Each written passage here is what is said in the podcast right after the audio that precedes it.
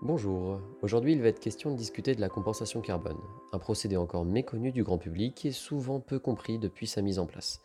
On peut le voir depuis peu, de plus en plus de financeurs publics ou privés s'engagent dans cette démarche de compensation. Il n'empêche que de nombreuses idées reçues persistent. Afin de faire le point sur la compensation carbone, sur le label bas carbone, je suis en compagnie de Nicolas, directeur des opérations de Carbon Up, une jeune société spécialisée dans la compensation carbone. Elle fait émerger des projets durables, monte des dossiers, accompagne et suit les financeurs dans leur démarche d'exemplarité climatique. Avec toi, on va revenir euh, point par point, sans trop en faire, sur les détails à ce sujet. Donc euh, bonjour Nicolas. Bonjour Basile. Donc tout d'abord, on, on va définir la compensation carbone en quelques mots. Donc qu'est-ce que c'est? La compensation carbone, c'est un mécanisme qui permet de faire le lien entre des entreprises qui souhaitent compenser leurs émissions de gaz à effet de serre et des porteurs de projets qui, à l'inverse, vont stocker ou éviter des rejets atmosphériques de gaz à effet de serre. Donc pour un porteur de projet, c'est un dispositif de financement, et pour un financeur, eh bien, c'est un outil qui peut servir à un objectif de neutralité carbone. Puisque tu parles de neutralité carbone, justement j'y reviens, on parle souvent de neutralité carbone versus neutralité carbone nette. Est-ce qu'il y a une différence dans la définition? Alors oui, c'est un débat qui fait couler beaucoup d'encre. Euh, la neutralité carbone, nous, on aime bien rappeler que c'est un objectif. C'est un objectif qu'on se fixe ou qu'on ne se fixe pas. Euh, mais euh, la compensation carbone n'est qu'un outil qu'on peut mettre à disposition pour atteindre cet objectif. Être totalement neutre en carbone, c'est illusoire. On ne peut pas réduire nos émissions jusqu'à zéro, puisqu'on émettra toujours un socle un petit peu résiduel, incompressible de gaz à effet de serre en produisant ce podcast aujourd'hui, on émet des gaz à effet de serre. Donc scientifiquement, on ne peut pas euh, le réduire à zéro si ce n'est ne plus rien faire. Euh, et donc c'est pour ça qu'on parle de neutralité nette en incluant dans ce calcul une part de compensation. Il faut rappeler aussi que la neutralité carbone nette, c'est un objectif pris par l'État à l'horizon 2050. C'est un objectif qui s'apprécie à l'échelle globale, nationale, voire même internationale. Et ça a peu de sens d'en parler à l'échelle d'une entreprise. D'autant plus qu'on l'a vu précédemment, pour atteindre cette neutralité carbone nette, il faut compenser. Et compenser, eh bien finalement, c'est compenser à l'extérieur de l'entreprise. Pour revenir sur la définition en ce début de podcast, on parle de contribution plus que de compensation. C'est un sujet qui revient régulièrement sur la table et on voit beaucoup de gens qui disent qu'il faut contribuer plus que de compenser.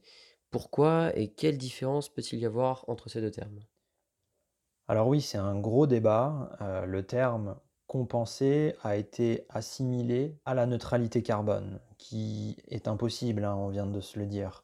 Euh, le grand public a fait un petit peu un raccourci hâtif entre compensation et neutralité. Et c'est un peu pour ça que de nombreux acteurs aujourd'hui essayent un petit peu de, de rétro-pédaler là-dessus pour rétablir le vrai. Euh, certains acteurs, euh, de surcroît, ont pu à un moment utiliser des dispositifs de compensation carbone euh, d'un point de vue purement marketing, et c'est ce qui a causé beaucoup de tort. la neutralité carbone, elle est devenue un peu synonyme de se déresponsabiliser de sa propre empreinte carbone, et c'est les résultats qu'on observe aujourd'hui. C'est pour cela que certains acteurs, aujourd'hui, préfèrent parler de contribution carbone pour bien marquer la différence et désolidariser leurs actions d'un quelconque objectif de neutralité pure et simple euh, qui pourrait être mal vu du grand public. Mais du coup, euh, pour nos auditeurs qui sont, qui sont un peu aguerris, entre nous, ça reste la même chose Oui, absolument, les deux se recoupent. La compensation carbone, c'est le nom donné à cet outil réglementaire. Au bout d'un moment, il faut appeler un chat un chat. La contribution, quant à elle, c'est un terme qui est plus générique, qui peut recouvrir différents types d'actions, du mécénat, du stockage carbone, de la sauvegarde de biodiversité ou d'autres projets humanitaires. Pour faire simple, dans notre contexte, la contribution carbone, c'est bien contribuer à un puits de carbone. Et l'outil le plus robuste et transparent pour y parvenir, eh bien, c'est d'utiliser des certifications de projet qui sont issues des dispositifs de compensation carbone. Donc effectivement, si une entreprise n'a pas fait son bilan carbone et ne connaît pas son empreinte carbone non plus, il vaudra mieux parler de contribution que de compensation. Ceci pour éviter que son action de contribution ne soit mal perçue euh, à l'extérieur. Exactement. Et en parlant de bilan carbone, euh, c'est un outil qui a, quand même 10 ans. Euh, comment il évolue et qu'est-ce que tu en penses? Ce qu'il faut savoir, c'est que le bilan carbone est un outil qui se démocratise de plus en plus. Il repose à la base sur les, grandes entreprises et les collectivités territoriales, euh, grandes entreprises de plus de 500 salariés ou dépassant un, certain seuil de chiffre d'affaires. Et, et, ces acteurs ont une obligation de, de réaliser ce bilan carbone et de produire un rapport extra-financier qui doit être public. Dans ce rapport extra-financier doit figurer les émissions de carbone à l'année. Ces acteurs ont donc fait cet exercice et connaissent leur empreinte carbone. Pour les autres entreprises, réaliser ce rapport extra-financier et ce bilan carbone repose sur le volontariat. Mais ce bilan carbone se démocratise.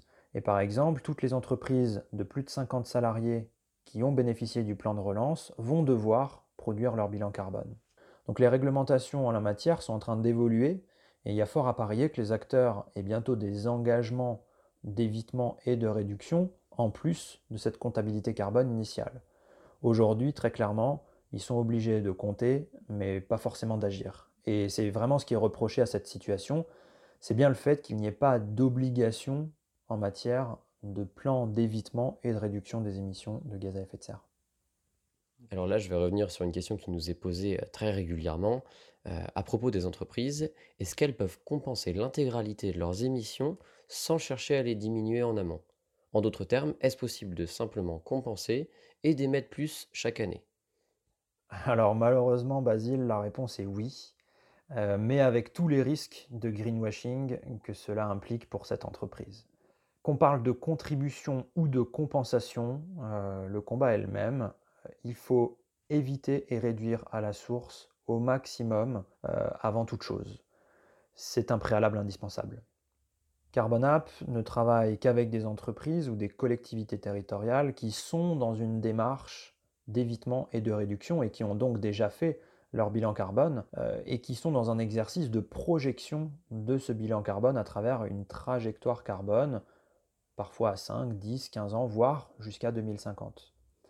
Et ça, ça nous permet vraiment d'apprécier toutes les émissions résiduelles incompressibles euh, qui va rester, et c'est seulement là-dessus qu'on va mettre en place des actions de compensation. Pour prendre un exemple simple, si dans une entreprise les collaborateurs se déplacent régulièrement en avion, la première étape d'évitement euh, sera de ne plus se déplacer et de faire des rendez-vous par visioconférence par exemple. Ensuite, pour ceux qui doivent absolument faire ce déplacement, on bascule sur des modes de transport moins émetteurs. Et une fois qu'on a quantifié ce dernier poste, eh c'est là qu'on parle d'émissions résiduelles incompressibles, et c'est seulement à ce stade qu'on envisage la compensation. Donc je précise que pour compenser les émissions résiduelles incompressibles, il faut bien le noter, les entreprises vont devoir financer à hauteur de leurs émissions des projets qui réduisent ou stockent cette même quantité de carbone. De nombreux porteurs de projets, des fois directement liés à l'entreprise, sont dans l'attente d'une contribution financière pour lancer leurs actions. Ils proposent aux financeurs un prix à la tonne carbone. En France, on est autour de 30, 50 euros en fonction du projet, qu'il est en droit d'accepter ou non. Comment peut-on être sûr de la viabilité des projets financés et des tonnages équivalents CO2 revendiqués? Pour cela, eh il faut utiliser des certifications internationales et nationales reconnues. En France, le label bas carbone impose des méthodes de calcul scientifiques très rigoureuses en privilégiant la mesure directe. On est sur une approche vraiment robuste avec des rabais à tous les étages pour éviter de trop comptabiliser. Donc on est toujours dans une approche un peu pessimiste de ces tonnages équivalents CO2. Euh, par exemple, pour le secteur forestier, on comptabilise les stockages de carbone dans la biomasse pendant 30 ans, alors qu'on sait qu'un boisement, il va séquestrer du carbone pendant bien plus longtemps. Euh, parfois 50, jusqu'à même 100 ans pour, euh, pour certains feuillus. Donc on est vraiment sur une approche scientifique, réelle et mesurée. Donc le label bas carbone, je le rappelle, c'est un label qui va certifier les projets qui séquestrent ou évitent des émissions de CO2.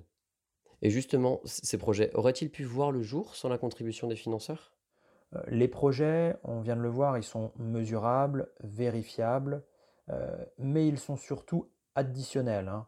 C'est-à-dire que l'additionnalité est un critère essentiel de certification euh, et d'obtention de, ce label bas carbone. Ça veut dire quoi? Ça veut dire qu'on parle toujours de certifier des tonnages équivalents en comparaison avec une situation de référence, et on est toujours dans une logique euh, de surperformance carbone d'un projet par rapport à cette situation de référence. Donc on ne certifie jamais la totalité des évitements et des réductions, on certifie la différence entre euh, ce projet et cette situation de référence. Et ça, ça permet d'éviter de nombreux effets d'aubaine, euh, puisque ça rend non éligibles les opérations, notamment dans le cas où elles auraient pu être subventionnées euh, par différentes aides disponibles, ou dans le cas où un projet trouve un modèle économique euh, rémunérateur et n'a pas besoin d'un financement additionnel. Donc on vient vraiment sortir des projets qui étaient dans l'impasse et permettre la réalisation de projets qui n'auraient pas pu voir le jour sans le financement. Pour récapituler, si un projet veut être éligible au label bas carbone, il va falloir d'une part qu'il soit additionnel, mais qu'en plus financièrement, il ne soit pas réalisable à date. C'est bien cela? Oui, exactement. Autre question récurrente, est-ce que les personnes qui réalisent l'audit pour le porteur de projet sont indépendantes? Quand tu parles d'audit, euh, j'imagine que tu parles de l'audit final, qu'on appelle l'audit de reconnaissance des réductions d'émissions, euh, qui a lieu une fois qu'on a réalisé en fait le, le projet.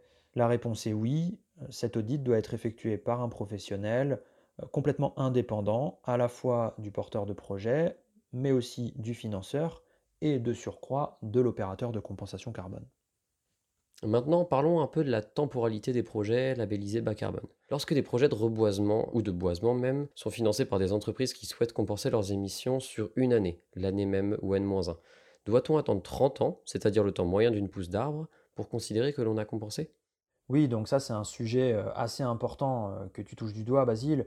Euh, en fait, avec le label bas carbone, on comptabilise des tonnages pendant toute la durée de vie du projet.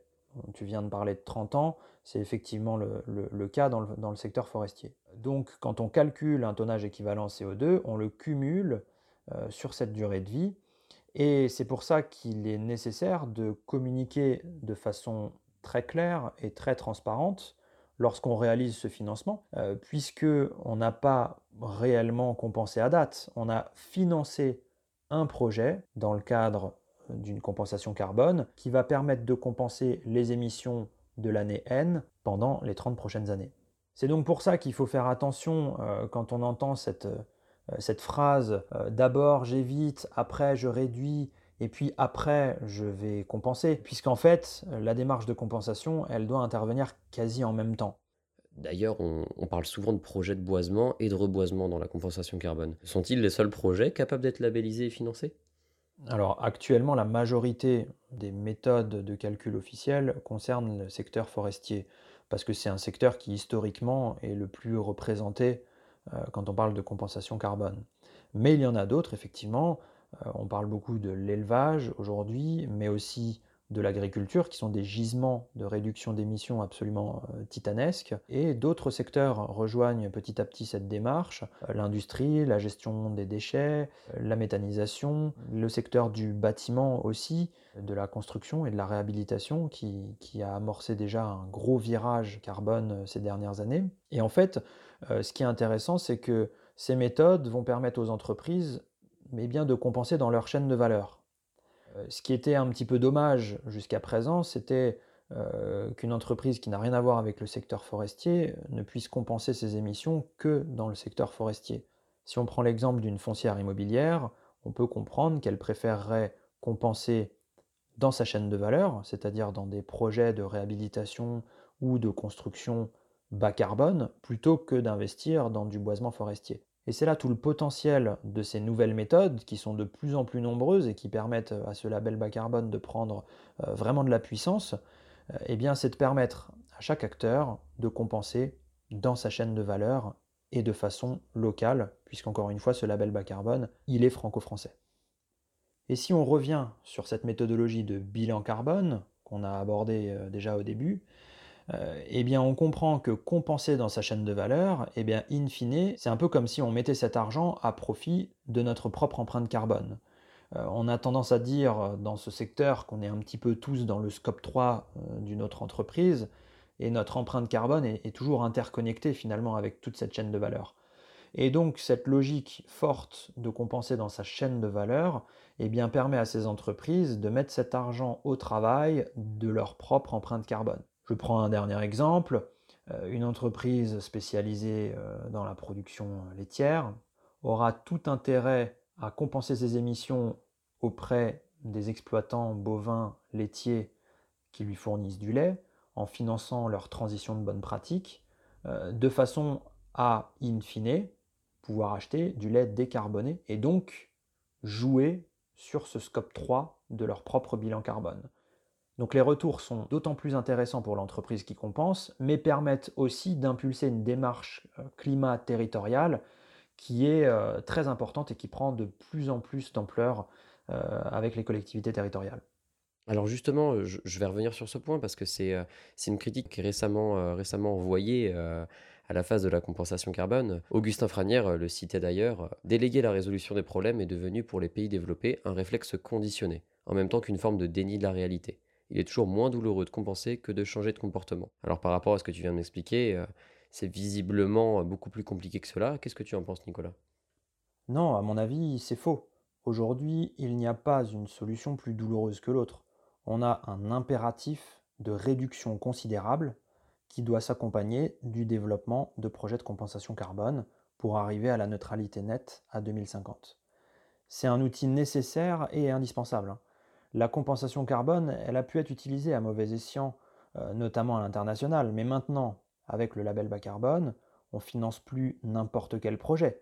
On peut financer des projets locaux, additionnels, qui n'auraient pas pu voir le jour sans ce financement et qui, de surcroît, avec ces nouvelles méthodes label bas carbone, vont permettre de compenser dans sa propre chaîne de valeur. Et c'est donc pas du tout déresponsabilisant de mon point de vue, puisqu'en compensant dans sa chaîne de valeur, on flèche des financements dans notre propre scope 3, on travaille donc sur notre propre empreinte carbone, et on pérennise l'ensemble des acteurs qui nous font vivre. C'est un outil d'allocation des fonds qui est tout à fait vertueux, selon moi.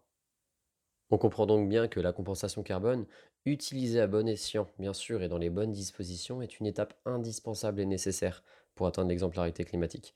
Sans celle-ci, il va manquer un maillon à la chaîne de la transition écologique. Eh bien, ce sera le mot de la fin. Merci à tous pour votre écoute. Comme pour notre premier podcast, n'hésitez pas à interagir en commentaire ou via notre site internet carbonap.fr. Nous répondrons à vos questions dans le prochain épisode. Très bonne journée à vous.